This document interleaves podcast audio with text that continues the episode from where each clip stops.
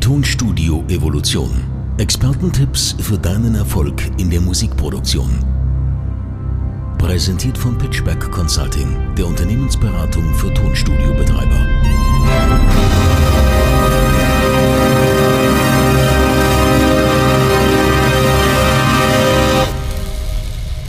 Hallo ihr lieben Zuschauer und Zuhörer und Hörerinnen da draußen. Ich möchte euch begrüßen zu einer weiteren Folge der Tonstudio Evolution.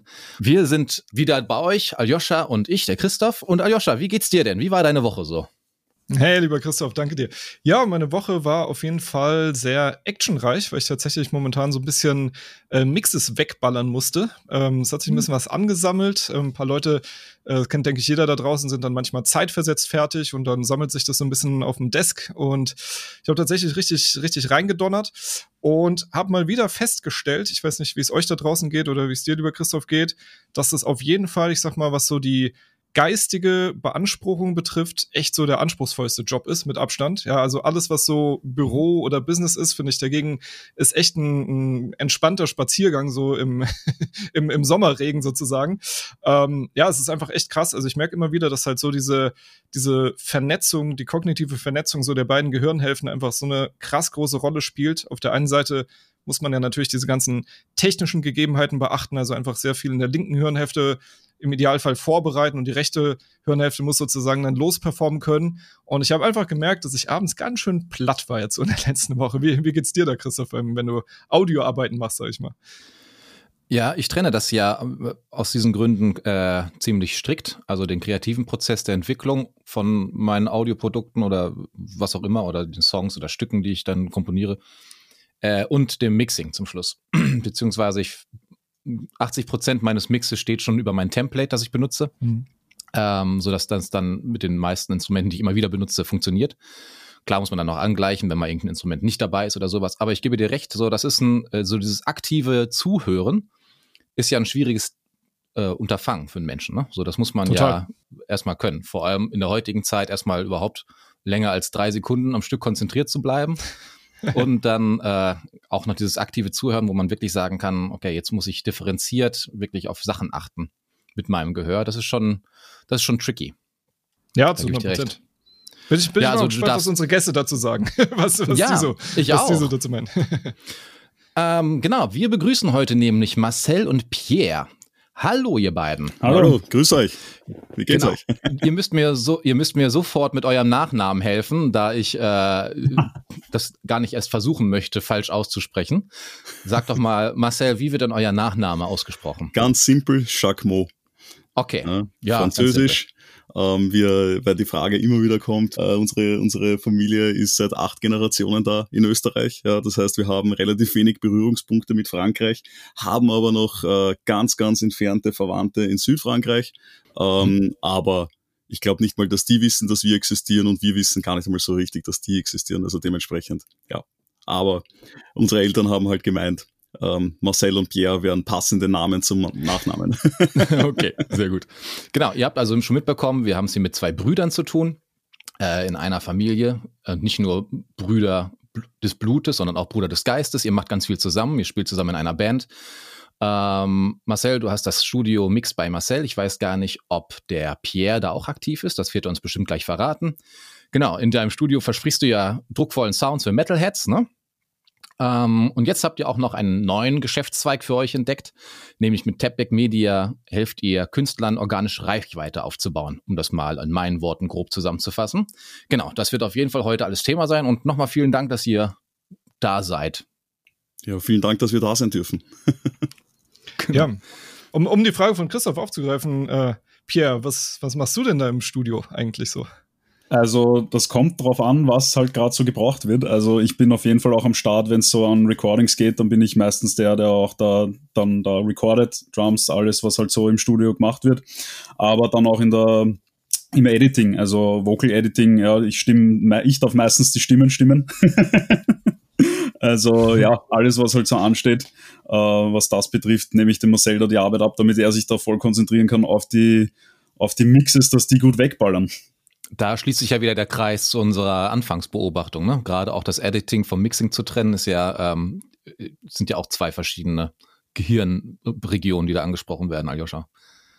Ja, zu 100 Prozent. Also habt ihr, habt auf jeden Fall nice aufgebaut. Und ich finde, lustigerweise, wenn, wenn wir jetzt schauen, wir sind hier in der, in der Tonstudio-Evolution. Bei euch kann man ja so ein bisschen sagen, wie Christoph das gerade im Intro meinte, dass es ja ein bisschen eine Business-Evolution ist. Marcel, kannst du vielleicht ein bisschen erzählen, wie ihr da von einem sozusagen aufs nächste gegangen seid und wie das auch gegenseitig voneinander dann vielleicht profitiert, einfach durch die Erfahrungswerte? Absolut. Ähm, wir haben, wir haben halt einfach angefangen als Musiker am Ende des Tages. Ähm, ich bin, es ist ein sehr, sehr großer Altersunterschied zwischen dem Pierre und zwischen mir. Ähm, acht Jahre. das ist durchaus eine Menge und dementsprechend habe ich dann halt äh, schon früher äh, in Bands gespielt ähm, und, und, und habe da halt versucht, Gas zu geben, habe sehr viel Gitarre gespielt. Ich glaube, wir kennen es alle, wenn man mal äh, so mit elf, zwölf ein Instrument anfängt, dann macht man den ganzen Tag nichts anderes. und ähm, gefühlt drei, vier Stunden pro Tag immer weggeballert an der Gitarre. Und ja, äh, das hat sich dann einfach so entwickelt, dass äh, der Pierre dann immer größer geworden ist und dann schlussendlich dann auch ähm, in die Band Points of Conception eingestiegen ist. Damals hieß das Projekt noch nicht Points of Conception, sondern das war halt äh, mehr oder weniger ein, ein, ein Hobbyprojekt so am Rande. Und da habe ich dann den Pierre schon relativ früh mit dazugenommen. Ich weiß nicht, Pierre, wie alt warst du da? Circa? Ich glaube, da war ich 16 oder noch 15, 15 oder 16. So. Ja. Mhm. Und dementsprechend können Sie euch schon ausrechnen, wie alt ich dann war, wenn acht Jahre Unterschied ist. Ähm, Sieben. Und genau. genau. Und, und, und, und, so hat sich das dann entwickelt, dass wir da sehr, sehr viel zusammen machen. Ähm, mit der Band Points of Conception haben wir dann 2019 so richtig Gas gegeben. Und wir standen halt wie alle Musiker vor den gleichen Problemen am Anfang. Am Anfang war das Songwriting noch nicht so, wie wir es eigentlich selber gern hätten. Also wir haben nicht die Musik gemacht, die was wir selber machen wollen würden. So, ähm, unsere Einflüsse waren immer so irgendwas zwischen Alter Bridge und Bullet for My Valentine zu dem mhm. Zeitpunkt. Mhm. Also durchaus recht weit. Und das hat sich dann halt immer mehr entwickelt zu, zu, zu Einflüssen von Bullet for My Valentine bis hin zu Isolate Dying, also so richtig diese mhm. Metalcore-Schiene, wie man es mhm. halt kennt. Jedenfalls standen wir dann halt in weiterer Folge, nachdem das Songwriting sich so entwickelt hatte, wie wir es wollten, vor dem Problem der Produktion. Was machen wir jetzt? Wie nehmen wir auf? Und gleichzeitig habe ich mich dann halt beschäftigt damit, was kann man da machen? Wie kann man sich, äh, wie kann man, also was sind das überhaupt für Prozesse? Wusste ich am, am Anfang alles gar nicht. Mir war es nicht klar, dass das Recording, Editing, Mixing, Mastering ist, ja. Ähm, sondern für mich war das so dieses Aufnehmen. Mhm. Mhm. Und ähm, so hat sich das dann auch eigentlich entwickelt, dass ich schlussendlich ein Studio aufgebaut habe. Das Studio war dann, war dann immer am Anfang so aufgebaut, so zwischen Rock und Metal. Mhm. Es hat sich aber dann nachher immer mehr in eine spezielle Nische ähm, spezialisiert, wo es dann halt wirklich nur noch so diese Metal-Richtung war und ganz am Rande vielleicht ähm, Hard Rock oder, oder so Alternative Metal, was ja durchaus im Rockbereich auch, auch angesiedelt ist. Jedenfalls war ich immer, immer jemand, der eher so äh, an der Problemlösung orientiert war. Ja, mhm. deshalb, deshalb habe ich das Studio gemacht. Ja. Und ähm, da haben wir jetzt schon mit sehr, sehr vielen Bands recorden können, aufnehmen können, ähm, haben sehr, sehr viele Mixes, vor allem international, also Amerika, amerikanische Hardcore-Bands ähm, haben wir sehr, sehr oft gemacht, Death Metal-Bands in dem Bereich. Mhm. Ähm, dieser eigene Musikgeschmack hat da eigentlich lustigerweise immer relativ wenig Rolle gespielt, weil ich höre selber sehr, sehr wenig Musik und wenn, ist es mittlerweile Country, so, ja, mhm. so Hardy und, und, und Konsorten. Und ähm, aber trotzdem halt immer wieder in die harte Richtung, weil halt ich ein Fan davon immer gewesen bin, von dieser Produktionsqualität. Da wo man hört, gleich vom ersten Snare-Schlag, oh, das ist jetzt richtig hochqualitativ, das ballert alles weg. Ja. Und genau dort wollte ich hin und dorthin habe ich mich auch hinentwickelt schlussendlich. Ähm, habe natürlich den großen Vorteil gehabt, dass wir mit Points of Conception halt einfach immer wieder Songs geschrieben haben, immer wieder äh, Single für Single released haben dann und dadurch immer wieder neue Recording-Techniken einfach selbst erprobt, ja, und dann natürlich auch schlussendlich dann bei anderen Bands anwenden können. Und mhm. im Mixing-Bereich hat sich das halt, das entwickelt sich sowieso laufend, das Mixing. Ja. Mhm. Ähm, wir arbeiten natürlich auch mit Mixing-Vorlagen ähm, und, und, und bieten Bands auch die Möglichkeit von Live-Mixings, ähm, wo die mit uns verbunden sind und wo wir dann direkt mit ihnen kommunizieren können, was ultra wichtig ist. Ähm, und so hat sich das halt einfach entwickelt. Äh, in weiterer Folge war dann das nächste Problem, wie ihr sicher kennt, dass wenn man jetzt eine gute Produktion hat, was macht man dann? wie schafft man es, dass die Produktion auch gehört wird und nicht untergeht. Hm. Und da haben wir halt einfach mit unserer Band Points of Conception ultra viel ausprobiert. Ich glaube, wir haben so ziemlich jeden Musikmarketing-Kurs gekauft, äh, den man so kaufen kann. wir, wir waren überall drin und äh, haben einfach die Erfahrung gemacht, ja, diese Detailmethoden, die funktionieren für sich, in sich, ähm, funktionieren teilweise auch sehr, sehr gut. Man muss immer davon ausgehen, dass man natürlich, dass das Fundament immer der Song ist. Ja, das, das haben wir dann auch sehr, sehr schnell verstanden. Aber äh, das große Problem war halt immer, dass man nur zahlt. Man zahlt und zahlt und zahlt. Es wird immer sehr, sehr viel in Werbung hineingesteckt und äh, es wird sich nie das große Ganze angesehen. Dementsprechend haben wir dann einfach mal für uns geschaut, wie können wir es jetzt schaffen, dass Points of Conception nicht nur viel Reichweite hat, sondern dass wir die Reichweite auch umsetzen. Dass wir da mhm. auch, dass da auch einfach wieder was zurückkommt. Sei es jetzt Follower, Fans oder schlussendlich halt auch finanzieller Rückfluss mhm. beziehungsweise Umsatz. Und ähm, so haben wir halt wirklich ein 360-Grad-System entwickelt für beziehungsweise mit Tapic Media. Ja, das mhm. ist Tapic Media. Da zeigen wir Artists und Bands genau das, was wir vorleben. Das ist auch ultra wichtig, finde ich, dass wir halt nicht irgendwie so ein Marketing-Guru sind oder so ein YouTube-Coach, mhm. ähm, der einfach irgendwelche Methoden sich aneignet oder, oder beziehungsweise lernt und dann jemand anderen lehrt, sondern wir sind aktiv in der Umsetzung. Wir haben mit Points of Conception in dem halben Jahr, wo wir jetzt selber aktiv in der Umsetzung waren, einen Boost von monatlichen Hörer von 40.000 gehabt. Wir mhm. haben einen finanziellen Rückfluss, der das Zehnfache einfach mal so ist. Ja? Also das heißt, da, da, da, da kommen ganz andere Ideen auf, wenn man dann sich in diesen höher schwingenden Bereich einfach äh, mhm. hineinbegibt. Ja? Und dementsprechend ist das jetzt so mehr oder weniger von uns, Tapic Media, geschaffen worden.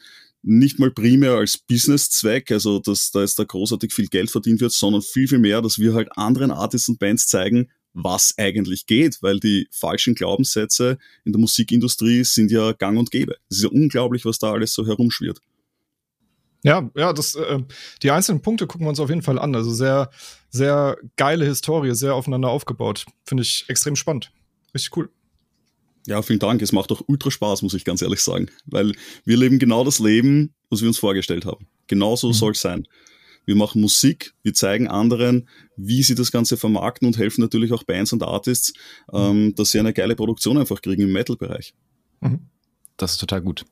Und äh, dieser organische Aufbau, muss man sich das vorstellen wie so das moderne Influencer-Leben oder ist das ähm, oder gibt es da gerade im Speziellen für Artisten und Künstler äh, Möglichkeiten, das ohne Memes und Tanzen auf TikTok zu machen? Was würdet ihr da sagen? Ähm, Pierre, da, sag du noch mal was. der Pierre auf alle Fälle gleich eine geile Antwort geben können. ja, also weil du Meme-Content angesprochen hast, ich glaube, das ist so mittlerweile der schlechteste Weg, wie man als Artist Follower aufbaut. Warum? Weil es einfach die falsche Zielgruppe am Ende vom Tag ist. Und wenn man sich das so dann mal anschaut und analysiert bei den Artists oder Bands, die das machen, da ist ganz oft in den Kommentaren dann, wenn die mal was über ihre Musik posten, dann hat das halt keine Reichweite. Und dann kommen, kommt manchmal so ein Kommentar wie, ah cool, ihr macht auch Musik, wusste ich gar nicht. So, also das will man halt wirklich vermeiden. Also grundsätzlich ist da halt schon ein deutlicher Unterschied von äh, Content, den man macht als Artist, wie wenn man jetzt ganz normaler Fitness-Influencer zum Beispiel ist, weil es natürlich auf die Zielgruppe angepasst sein muss. Ja? Und ihr wisst das, glaube ich, alle da herin. Zielgruppensprache sprechen ist das A und O, das A und O ja, und da ist es einfach extrem wichtig, dass man sich darauf fokussiert, die richtigen Leute anzusprechen, Leute, die die eigene Musik feiern, und da gibt's natürlich auch Content-Methoden, die ganz genau abgestimmt sind auf Artists. Ja, da haben wir unsere eigenen Content-Buckets, so nennen wir das, äh, wo man da die äh, Content-Ideen quasi herbekommt und dann nicht großartig überlegen muss, ah, was mache ich heute für ein Video oder so, sondern da weiß man dann schon Bescheid, okay, ich nehme mir da ein, dies, was von diesem Content-Bucket heraus und von dem und so. Also das ist schon angepasst auf Artists und Musiker und Meme-Content kommt bei uns überhaupt nicht in Frage. okay. Ja, sehr, sehr geil erklärt. Marcel, du hast eben auch noch was Spannendes gesagt. Ähm, so dieses, dass das, was ihr beibringt, ist letztlich das, ähm, was euer eigener Weg war. Ne? Also ihr habt jetzt nicht sozusagen aus einer Blaupause heraus, äh, habt ihr euch hingesetzt und gesagt, boah, das ist ja voll der geile Business Case. Wir machen das jetzt einfach mal, ohne eigentlich zu wissen, ob das funktioniert. Ja, also den, den Eindruck hatten wir auch da draußen. Und ähm, mich fragen ja auch immer viele Leute so, ey, äh, oder schicken mir Links ja zu gewissen Coaching-Angeboten jetzt für bestimmte Fachthemen und fragen mich, woher weiß ich denn, ob das seriös ist, woher weiß ich denn, ob das gut ist? Meine Antwort ist immer ganz einfach, mach einen kurzen Background-Check, ja, was, was diese Person exakt in diesem Bereich einfach gerissen hat. Ja, und, und man stößt halt wirklich immer wieder auf so lustige Beispiele, äh, Leute, die zum, ich nehme jetzt irgendein Beispiel, äh, Verkaufstraining anbieten. Ja, also irgendwie sagen so, ich mache dich jetzt zum Mega-Verkäufer, dann recherchierst du und merkst, hey, Moment mal, irgendwie äh, findest du in der Vita gar nichts. Ja, du weißt weder, für welche Firma er gearbeitet hat, noch hast du mal jemals irgendwelche Zahlen von dieser Person gesehen. Ähm, da merkt man so richtig, der eigentliche Hauptberuf in Anführungsstrichen hat nie funktioniert für die Person. Er hat gemerkt, Coaching, hey, da kann ich irgendwie Knete verdienen, ich baue da was auf. Und ähm, genau, genau wie du meintest, mein Ratschlag ist eben, diesen Background-Check zu machen. Ähm, was mich jetzt aber eigentlich interessieren würde, ist sozusagen die rumgedrehte Perspektive. Was wären für euch selber Red Flags oder Punkte, wo ihr sagt, das ist jetzt ein Kundentypus, der passt zu uns nicht. Also jetzt, was, was so diese Artist- und Bandberatung betrifft. Was, was wären Voraussetzungen, wenn ihr die frühzeitig merkt oder, oder ihr die feststellt, ähm, auf deren Basis ihr sagt, hey, da können wir leider nicht weiterhelfen? Was, was wären da eure Kriterien, Kunden sozusagen auch mal abzulehnen? Ähm, wir vermeiden halt wirklich Kunden, die offensichtlich mit Fake Followern oder so arbeiten. Ja, ähm, ich meine, irgendwann probiert man das. Ich glaube, irgendwann hat das jeder mal probiert, dass man irgendwo was kauft oder so. Aber wenn man wirklich darauf basiert und dann auch nach außen hin so kommuniziert, als wäre das nicht fake, ja, also fake it till you make it, aber halt auf mhm. richtig schlecht, ähm, mhm. dann ist das absolut eine Red Flag für uns, ja, weil das Problem ist ja dann auch, man kann das Ganze zu resetten, das dauert ehrlicherweise gerade auf Spotify oder so mindestens ein Jahr. Mhm. Das dauert so lange, bis diese ganzen Fake-Hörer da weg sind, ja. Wenn man da ewig auf so einer Fake-Playlist drauf ist, mit, mit, mit Fake, mit, mit Bots und mit, mit, mit Fake-Hörern, dann, mhm. äh, das, das sieht man dann immer sehr gut, ja, in dem, in dem Artist-Profil, äh, mhm. was anderen Fans gefällt, ja. Und mhm. dann sind dann so die Bands. Und wenn das dann Bands so quer durch die Bank sind, also die mhm. überhaupt nichts mit der Musikrichtung zu tun haben, ähm, dann weiß man schon ganz genau, okay, die arbeiten sehr viel mit solchen Playlists und das dauert dann halt sehr, sehr lang, bis man dann das, das wieder resettet, ja, und mhm. bis man dann wirklich eine, eine komplette Strategie fahren kann, wo das Ganze dann wirklich organisch läuft, ja, wo mhm. man dann auch vom Algorithmus profitieren kann. Dementsprechend ist das so ein Red Flag. Ein anderer Red Flag ist natürlich ähm, jegliche, jegliche Geschichte, die irgendwas mit äh, gewissen äh, ganz rechtsradikalen oder ganz linksradikalen mhm. äh, Politikgeschichten äh, zu tun hat. Also davon halten wir absolut Abstand. Dafür stehen wir auch nicht so für Tap mit Tapec Media. Ähm, und ja, das sind so im Prinzip die Haupt-Red Flags, mhm. auf, die wir, auf die wir achten auf alle Fälle. Mhm. Auf die, äh, wir, wir helfen halt einfach Artists, die richtig Bock haben. Also Artists mhm. sind auch bei uns willkommen, die auch direkt am Anfang stehen. Ja, gerade dann macht ja das Bock, ja, dass man das richtig von Anfang an, das Fundament richtig aufbaut. Das macht am meisten Bock. So. Mhm. Ähm, es ist aber halt auch so, dass Artists äh, oft einfach äh, groß bla bla reden, ja, ich möchte das und das erreichen und dann am Ende des Tages sind sie aber nicht bereit, dafür bereit, dass sie ein, zwei Stunden pro Tag irgendwas dafür machen. Mhm. Ja? Und ähm, das ist natürlich bei uns anders. Äh, wir schauen extrem darauf, dass die Artists täglich und konstant was machen. Und das, nur, nur so wird das auch funktionieren, schlussendlich auch auf Social Media. Nur so mhm. funktionieren organische Content-Strategien, Content-Marketing. Diese ganzen Sachen funktionieren nur mit Konstanz. Dementsprechend schauen ja. wir da sehr, sehr stark, dass wir wirklich mit Artists zusammenarbeiten, die halt auch einfach am Ball bleiben können. Ja? Mhm. Die Methoden bringen wir ihnen easy bei. Mhm. Bevor wir jetzt gleich vielleicht nochmal auf das äh, Tonstudio von dir eingehen oder von euch. Du hast gerade gesagt, auch mit Newcomern arbeitet ihr gerne, weil natürlich da der Antrieb noch am höchsten ist, ne? oder dieser Initialbock, wie man es beschreiben kann.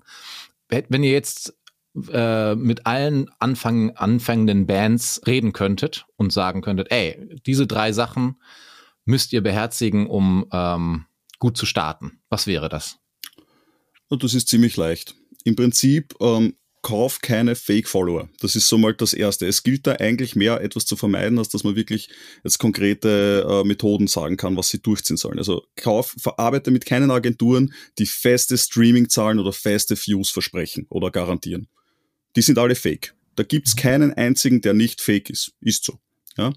Ähm, das Zweite, was sie machen müssen, ist, postet regelmäßig auf allen Plattformen, wo ihr nur posten könnt und schaut, dass es auch Spaß macht. Sehr, sehr wichtig. Und das dritte ist, schreib's einfach geile Songs. Ja? Je mehr Songs ihr schreibt, desto besser werdet, werdet ihr im Songwriting, desto besser werdet ihr schlussendlich dann auch in der Produktion. Songs, die geil, die geil im Songwriting sind, sind geil in der Produktion und sind leicht zu vermarkten. Ja? Das ist aber ein Prozess. Es ist noch keiner auf, äh, kein Artist dahergekommen, der in der Früh aufgestanden ist, äh, äh, beschlossen hat, er wird jetzt Musiker und schreibt einen Song und das ist jetzt ein guter Song. so funktioniert das nicht. Ähm, dementsprechend äh, ist das ein Prozess und je mehr Songs man schreibt, je mehr Songs man auch schlussendlich veröffentlicht am Ende des Tages, desto mehr lernt man dabei. Ja? Da sind dann schon so erste Prozesse dabei, wie ähm, dass man dass man erste Releases einfach schon mal am Start hat, dass man seinen Distributor am Start hat, dass man ähm, ein zwei Content-Videos dazu macht. Am Anfang sind selten mehr. Ja. Die wenigsten Artists fangen an, gleich mal eine komplette Content-Strategie zu fahren, da wo dann 30 Videos äh, in 30 Tagen veröffentlicht werden. Mhm. Ähm, und dann macht es absolut Sinn, dass man dann eben wie, wie mit uns, mit einem Expertenteam zusammenarbeitet, dass man dann sagt, okay, jetzt wollen wir mehr. Jetzt wollen wir eine komplette Strategie. Jetzt wollen wir nicht nur wissen, wie wir mehr Reichweite schaffen, weil das ist immer das erste Problem. Reichweite ist immer das erste Problem von Artists und Bands. Aber das viel größere Problem ist dann eigentlich Fan-Community-Aufbau und mhm. dann das nächste Problem, was man hat, wie schaffe ich einen finanziellen Rückfluss? Ja. Das sind so die drei Probleme, die Artists und Bands immer durchlaufen. Mhm. Das ist immer so. Und wir haben halt ein komplettes 360-Grad-System entwickelt, also entgegen den 360-Grad-Label-Deals, wie es so gibt, ne, ähm, haben wir ein 360-Grad-System entwickelt, wo wir wirklich alle Aspekte in Vogelperspektive uns ansehen und dann schauen, wo kommt was rein, wo kommt Reichweite, wo kommt finanzieller Rückfluss, wie schaffen wir es, die Fan-Community aufzubauen, wie schaffen wir es, die Fan-Community am Ball zu halten. Das, macht, das machen Bands immer falsch. ähm, dementsprechend schauen wir uns das wirklich komplett an. Da sind dann auch Methoden dabei, wie ein finanzieller Rückfluss entstehen kann, an die man als Musiker gar nicht denkt. Und da, da rede ich mhm. jetzt nicht davon, dass man jetzt auf einmal Gitarrenlehrer wird. Weil das ist, das hat gar nichts mit der Band zu tun, so. Also das auf keinen Fall, ja. Dementsprechend, ähm, ja, also so, so haben wir die Strategie einfach aufgebaut und wir leben sie auch aktiv vor. Also ich kann euch jetzt schon mhm. mal garantieren, ähm, das ist jetzt ein, so ein ein Big Baller, was ich da jetzt da habe. Ähm, ich kann euch jetzt schon mal garantieren, für nächstes Jahr Spotify Wrapped wird Points of Conception über 4 Millionen Streams haben. Dieses Jahr hatten wir 900.000. Da war aber der, da war aber der November nicht dabei, der allein schon 320.000 Streams hatte. Ja, nice. Nice. Äh, sehr, sehr, sehr, sehr wichtige drei Punkte, die du da nennst. Ähm, jetzt speziell für den Newcomer, weil dann natürlich, äh, wie du es richtig sagst, es fehlt ja natürlich ein bisschen die Vogelperspektive. Ja, als, als, als Musiker, als Band ist man da so sehr, äh, ich sag mal, in seinem, seinem Kosmos behaftet, was auch gut ist. Ja, die Leute sollen sich ja erstmal drum kümmern, ähm, nur dass die Band richtig steht, dass die Dynamik da passt und, und äh, dass man sich um Songwriting kümmert. Christoph hatte gerade schon ähm, geteasert, äh, um nochmal vielleicht ähm, eine Perspektive oder eine andere Perspektive zu einem Studio zu geben. Gar nicht jetzt so sehr auf, auf, auf technischer Schiene oder, oder was ihr da wie macht. Was mich da aber sehr interessieren würde von euch beiden, gibt es für euch jeweils ähm, oder gab es einen, einen Song oder eine Band, die einfach letztlich diesen, diesen Wunsch so final erweckt hat, halt mal einen geilen Sound anzubieten. Ja, weil du hast vorhin gemeint, so im Metal gibt's halt Sachen, so die, die hauen einen richtig weg. Was, was war das bei euch beiden jeweils? Welche Band hat euch da inspiriert dazu zu sagen, boah, das ist so eine Soundwelt, die möchte ich auch mal Leuten irgendwann anbieten?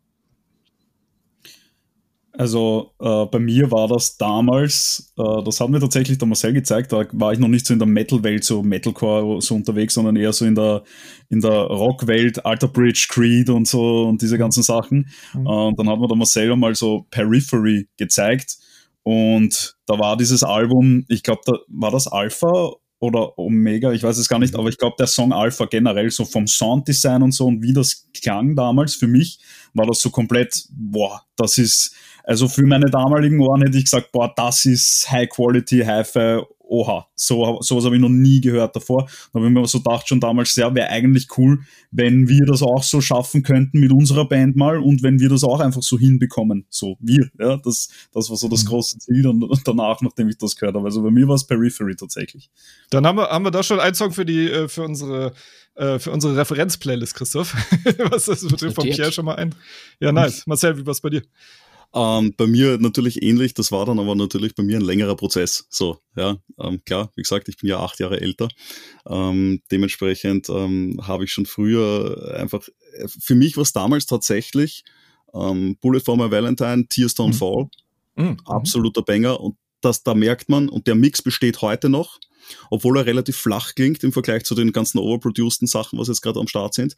Aber da merkt man, wenn der Song geil ist und der Mix gut ist, dann mhm. funktioniert der auch über Jahrzehnte hinweg. Ja, ja den, den kannst du jetzt noch in eine Spotify-Playlist reinknallen und er ballert trotzdem die meisten anderen Mixes einfach so weg. Ja. Mhm. Nice. Ja, noch, noch ein zweiter Song, würde ich sagen. Haben wir schon mal, habt ihr, habt ihr die Aufgabe schon mal perfekt gemeistert, was das betrifft. Sehr cool. Ja, ähm, genau. Lass uns noch mal kurz ins Studio gehen. Ähm, ihr habt jetzt gerade schon gesagt, ihr bedient da vor allem Metal-Bands. Ne? Gibt es denn da in eurem ähm, in, in den Giftschubladen, oder das heißt Giftschubladen, gibt es in den nicht beworbenen Produktionen irgendwelche kompletten Ausreißer aus dem Genre? Wo ihr sagen würdet, oh, das hat gar nichts mit dem zu tun, was wir hier bewerben, sondern wie du sagtest, du magst Country, habt ihr vielleicht mal eine Country-Nummer produziert oder irgendeinen fiesen Wiener Schlager oder sowas? Also, gibt also es Wiener, da. Wiener Schlager haben wir tatsächlich nicht produziert.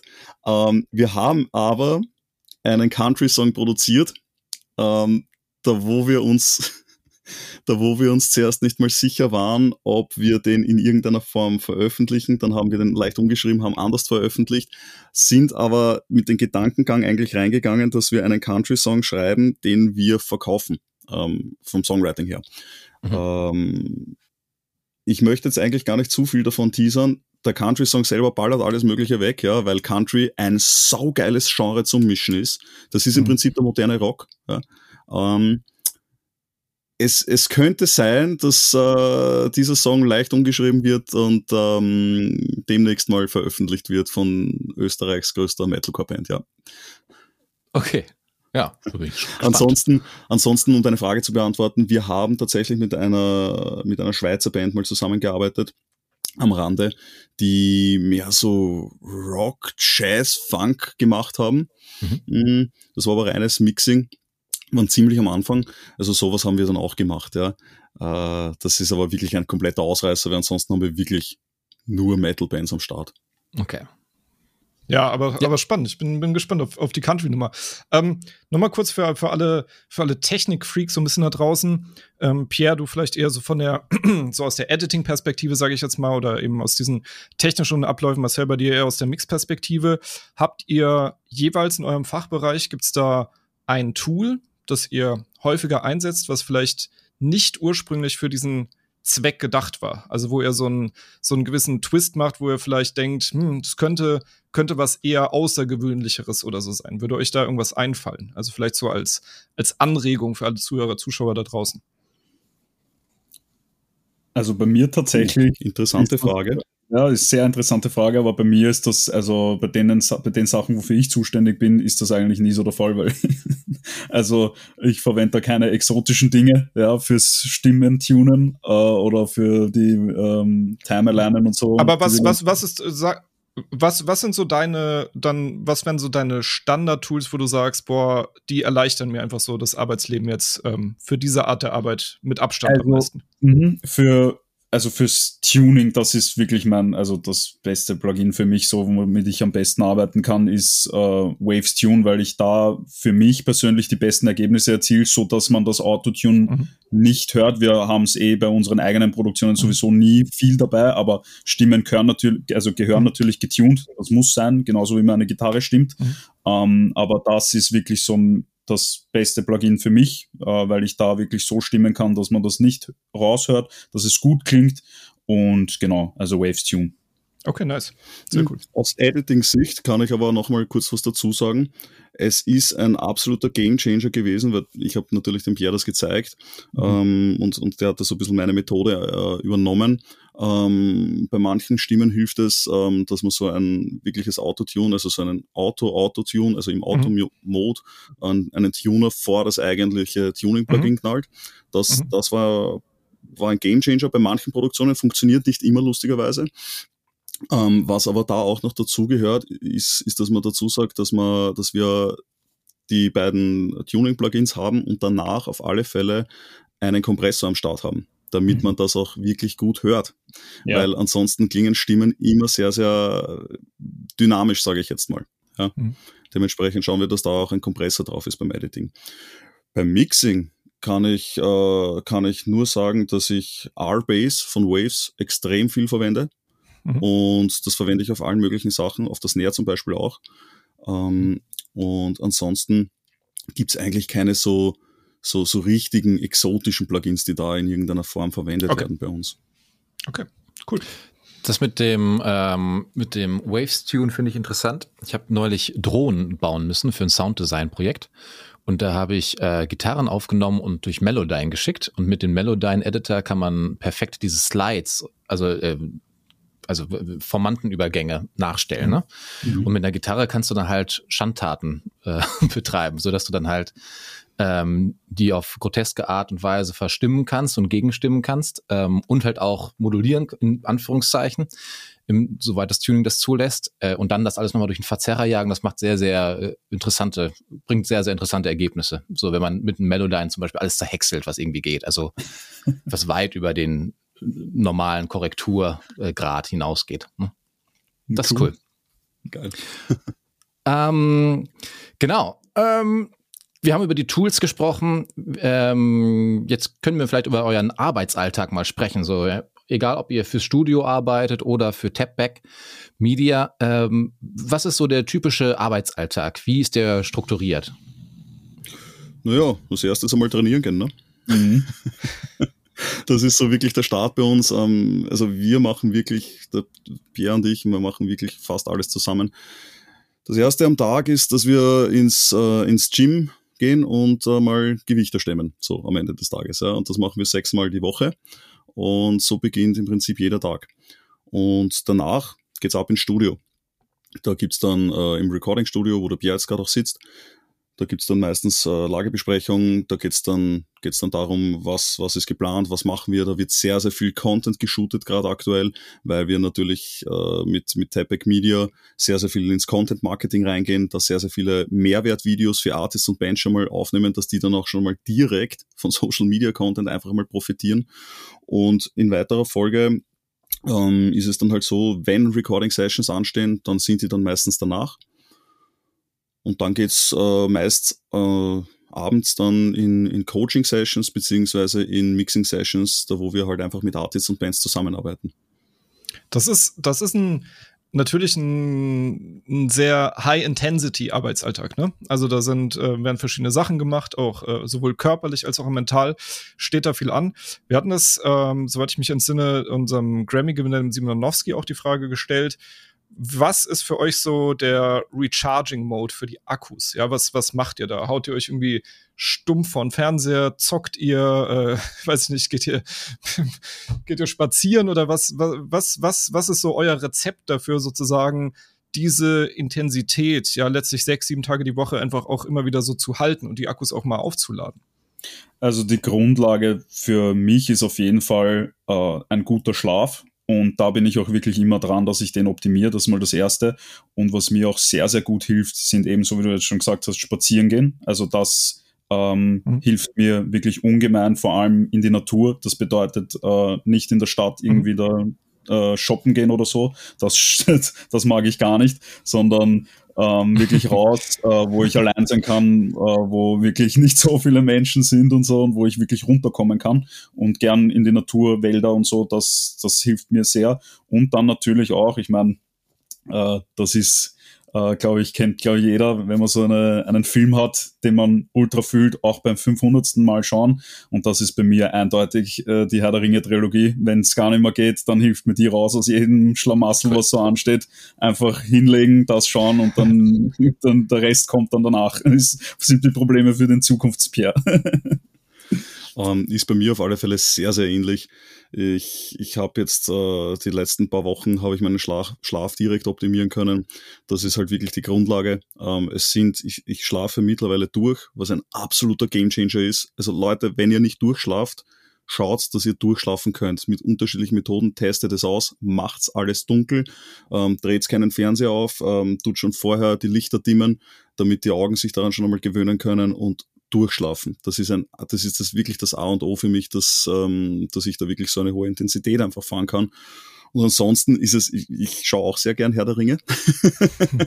ähm, also ihr merkt schon, äh, dadurch, dass wir Brüder sind und sehr, sehr, sehr, sehr intensiv zusammenarbeiten, machen wir auch sehr, sehr ähnliche Dinge so. Ähm, tatsächlich ist es aber auch ähm, einfach Zeit mit meiner, mit meiner Frau zu verbringen. Äh, das kann dann alles sein. So. Was ich früher sehr gern gemacht habe, war Kochen. Das tue mhm. ich aber mittlerweile wirklich nur noch zum Zweck. Ähm, einfach aus dem Grund, ich, ich habe eine komplette Diät. Also Diät äh, bedeutet jetzt nicht unbedingt, dass ich in einem Kaloriendefizit bin, sondern einfach, dass ich, dass ich darauf schaue, was ich esse. Und ähm, da esse ich im Prinzip immer die gleichen Sachen. Eigentlich aus dem Grund auch, dass das ein Time Management äh, äh, Saver ist. Also dass ich da, dass ich da Zeit Zeit einfach mhm. spare äh, und dementsprechend koche ich wie der erste Mensch teilweise. Also Backrau auf und irgendein Fleisch rein, let's go. und ähm, das, das habe ich früher sehr, sehr zur Entspannung gemacht, mache ich mittlerweile wirklich nur noch zum, äh, zum, zum Zweck des Essens so an sich. Und ansonsten halt manchmal einfach typische alte Brettspiele spielen. Ja, Brettspiele kann ich euch mit zuscheißen. Da habe ich auch einen ganzen Schrank voll. Das finde ich nämlich auch sehr entspannt, muss ich sagen. Ähm, das ist schon ganz cool, wenn man mal nicht aufs Display gucken muss, ne? Wie man ähm. Absolut. so 90 Prozent des Tages macht, wenn man ehrlich zu sich selbst ist. Absolut, ja. ja, vor allem dadurch, dass wir unsere Businesses halt echt darauf aufgebaut haben, dass wir theoretisch mit dem Smartphone alles regeln können. Gut, jetzt eine Mixing-Session nicht unbedingt, noch nicht, aber ähm, alles andere wird halt wirklich direkt mit, mit unseren Smartphones, mit den iPhones, da haben wir, haben wir jetzt extra die besten iPhones gecheckt, die was es so am Markt gibt, ähm, weil wir halt einfach ultra viel drauf arbeiten. Dementsprechend sind dann halt spazieren gehen oder, oder solche Spiele zu spielen durchaus sehr, sehr relaxing. Mhm. Sehr cool. Ja, Referenztitel habt ihr ja schon gesagt, beziehungsweise Marcel, Bullet for My Valentine hast du gesagt. Hast du da den einen Song? Ja, ja, Tears Don't Fall. Aha. Also das, äh, der hat so einiges für einige Leute so gestartet, würde ich mal sagen. Und, mhm. und, das gleiche auch für mich und finde ich noch immer absolut, äh, absolut geil, was da, wer war das, äh, Richardson äh, da, da weggeballert hat mit dem Song. Ist absoluter Referenzmix, auch teilweise heute noch. Mhm, Gerade was die Gitarre angeht, einfach. Ja, mhm. das ist super geil. Sehr schön. Ja, ich wäre schon wunschlos glücklich. Aljoscha, hast du noch was? Ja, ich, ich finde, ähm, ich bin auch wunschlos glücklich und was, was ich aber spannend finde, was man jetzt so nicht nur an eurer Entwicklung seht, äh, sieht, sondern was ihr auch anbietet und letztlich, was ja auch durchs Pitchback Consulting angeboten wird, ist so ein bisschen, finde ich, steht so unter dem Motto der Befreiung des Einzelnen, um es mal so zusammenzufassen. Ja, weil der Punkt ist einfach, ähm, Tonstudios, die, ich sag mal so bis Ende der 90er Jahre, Mitte der 2000er sehr erfolgreich waren, war es absoluter Standard. Ja, du musst ein Management haben, du musst direkte Deals zu den großen Verlagen, zu den Major-Labels haben. Und auch bei Bands war das einfach immer das Ding. Ich weiß noch, als ich damals angefangen habe, so 2010, 11, 12 rum, als es so ernsthafter wurde, ähm, eigentlich alle Newcomer, die kamen, haben nur auf den Plattendeal hingearbeitet. Und oftmals habe ich dann einfach gemerkt, wenn dieser Plattendeal dann kam, ähm, hatten die echt lange Gesichter, ja, weil das war dann nicht einfach so der, der große Urknall, wo dann alles passte und einem wird alles bezahlt und einem liegen die Fans zu Füßen, sondern dann begann die Arbeit natürlich meistens erst. Und ähm, was ich ganz interessant finde oder wo ich einfach auch Parallelen so bei unseren beiden Businesses sehe, ist einfach dieses, ähm, dass man Leuten selber das Zepter in die Hand gibt. Ja, dass, dass man Leute, das finde ich eine, äh, eine der schönsten Arten letztlich, wie, wie man einem, einem Kunden Dienst tut, den zu ermächtigen, ja, eine, eine Eigenermächtigung zu geben. Nicht zu sagen, hey, du bist jetzt, ihr könntet ja auch genauso gut sagen, so, wir sind jetzt eine Managementagentur, ihr zahlt uns für immer jetzt, weiß ich nicht, x Prozent von allem, was ihr macht, wir machen euch das dann, schieben euch das zu. Und ihr habt euch dagegen entschieden, ich habe mich auch gegen dieses Konzept entschieden, weil ich möchte einfach, dass Leute das selber können. Und das hat eine ganz, ganz, ganz essentielle und vitalisierende Wirkung auf die ganze Musikszene. Denn wenn man schaut, ähm, die ganzen Studios, die wir ausbilden im Consulting, ja, die, die haben ja auch Bock, mit geilen Leuten zu arbeiten, dass damit richtig was passiert. Und ihr wiederum mit den Bands, mit denen ihr arbeitet, ihr, da habt ihr auch Bock drauf, dass sie richtig geile, ich sag mal, fachkundige Produktionen aus dem jeweiligen Genre haben. Und das ist für mich so ein bisschen so ein, so ein Kreis, der sich letztlich schließt. Ja, Leute, die finanziellen Rückfluss dann auch haben, können in geileres Studio investieren, in besseren Experten und damit wiederum noch bessere Ergebnisse mit den richtigen Fachkenntnissen erreichen. Und ähm, das denke ich so, finde ich so ein bisschen als Botschaft ganz wichtig, auch für alle jüngeren Zuschauer, Zuhörer, die mit der Band oder im Studio recht am Anfang stehen. Ihr steht gerade davor, dass jetzt gerade erst eigentlich die echte goldene Zeit beginnt, ja, wo ihr nicht mehr abhängig seid von irgendwelchen großen Konzernen, von Managern, von Leuten, die über euren Arbeits- oder auch Privatalltag letztlich bestimmen, über euer Einkommen bestimmen, sondern ihr könnt das einfach selber machen, ja. Und, und das ist für mich einfach was ganz, ganz Wertvolles, ja, so eine, so eine neue Zeit, die letztlich eingeläutet ist, ähm, so der Selbstermächtigung letztlich. Habt ihr noch ähm, vielleicht ähm, ganz kurz für Leute, ihr habt es jetzt gesagt, ähm, die mit einer, mit einer eigenen Band am Start sind, habt ihr so ein bisschen ein paar Tipps vielleicht gegeben. Wenn jetzt, natürlich, es hören jetzt hier ein Tonstudio-Podcast, da hören jetzt sehr viele junge Studiobetreiber vielleicht zu, habt ihr da einfach nur vielleicht ein, zwei kurze Ratschläge so, auf was man sich ein bisschen fokussiert am Anfang oder womit man mehr Zeit vielleicht einfach verbringt und so, um da einfach so ein bisschen besser Fuß zu fassen, ja, wenn, wenn man so in eure Fußstapfen quasi in Anführungsstrichen treten möchte. Für, für Bands jetzt oder für Studiobetreiber? Für, für Tonstudiobetreiber. Für Tonstudiobetreiber explizit, ja. Ähm, ja, einfach mal machen. Einfach mal sehr, sehr viel mischen. Ja, egal mhm. was das ist. Ähm, also wenn das euer, euer Hauptjob ist, das, das, das Mixing, dann unbedingt sehr, sehr viel mischen, sehr viel in die Umsetzung gehen. Es bringt halt wirklich nichts, Nail the Mix für Nail the Mix zu schauen, ja, und dann einfach zu glauben, dass man selber ein Mixing-Engineer ist. Das ist halt nicht so. Du musst aktiv in die Umsetzung gehen und du musst am besten aktiv schon einmal recorden, damit du ein Grundverständnis dafür hast, wie diese Spuren überhaupt entstehen. Ja, mhm. wenn du, wenn du nie einen Track recorded hast, dann ist das halt sehr, sehr schwer, dass du den dann auch schlussendlich, dass du wirklich ein guter Mixing-Engineer bist. So sehe ich das. Also am meisten habe ich gelernt beim aktiven Recorden, ah, so geht das, so nimmt man eine akustische mhm. Gitarre aus, so, so nimmt man die E-Gitarre auf, ja, so mhm. wird ein Schlagzeug mikrofoniert, ja, einfach durchs Austesten von Recording schlussendlich und ähm, dann umsetzen im Mixing. Ja? Dann einfach selbst mal äh, eine so eine grundlegende Vorlage bauen, gerade für diese ganzen Routings und so, ähm, dass man da wirklich schaut, dass man da schon alles am Start hat, dass diese Arbeit einfach weg ist. Mhm. Ja, und dann mischen, mischen, mischen. Das ist ultra wichtig. Ja, das müssen, müssen sich alle hinter die Ohren schreiben.